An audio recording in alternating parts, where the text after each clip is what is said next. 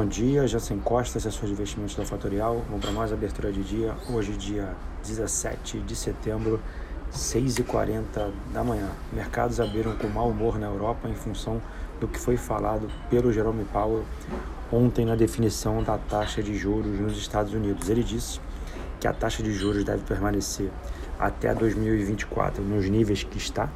Uh, praticamente parou de recomprar os títulos, ou seja, uma expansão por hora acabou em função da melhora que os Estados Unidos estão tendo no curto prazo e isso aumentou a, cautela dos investidores aqui no radar para a sessão de hoje, tá bom?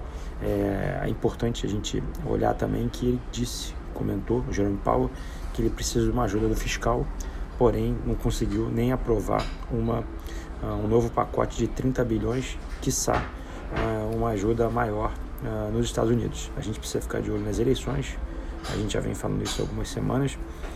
É, dado toda essa necessidade e uma possível, um possível ganho do, do Biden, pode acontecer um risco uh, de uma crise institucional nos Estados Unidos, deixando claro que o presidente do Banco Central nos Estados Unidos é independente, diferente aqui uh, do Brasil, que é uma independência não tanto definida uh, claramente. Tá? Aqui no Brasil a gente teve uma ata do Copom, é, alguns economistas uh, gostaram, outros uh, simplesmente não gostaram pelos, pelos fatores que estão acontecendo que eu já comento com vocês, mas basicamente eles mantiveram a taxa de juros, deixou aberto para novos cortes, porém não mostrou preocupação com o aumento dos preços no atacado e nenhum medo nessa, nesse repasse para o varejo. Tá? É importante destacar é, para quem tem títulos uh, em, dentro de fundos, né, fundos de renda fixa, é, a taxa Selic é basicamente parada em 2%.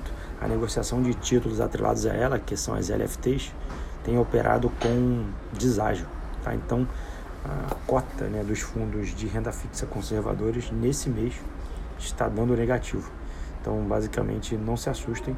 Obviamente, esse é um momento é, no curto prazo que tem gerado essa pressão de venda desses títulos nessas LFTs, dado que ninguém está querendo ficar pós-fixado aqui no Brasil, dado o problema uh, fiscal que a gente tem endereçado. Tá? Então, o mercado tem, tem pedido mais prêmio, tem pedido mais uh, taxa nas, LF, nas LTNs e a venda uh, forte dessas LFTs no curto prazo tem gerado esse processo de deságio, tá bom?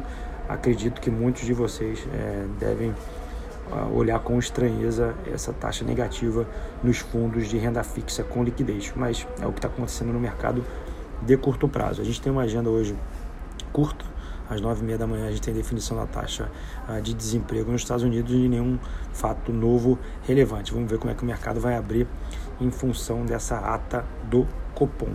Como é que está o mercado agora às 6h40 da manhã?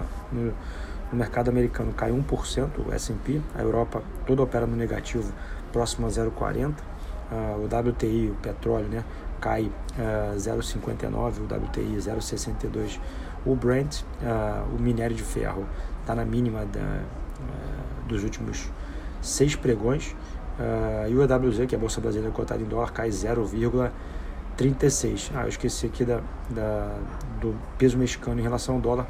É, ele se desvaloriza 0,64%, mostrando uma desvalorização possível do real na abertura. Vou ficando por aqui. Volto mais tarde no Instagram da Fatorial, arroba Fatorial Invest. Bom dia a todos. Um ótimo, uma ótima quinta-feira e até mais tarde. Tchau, tchau.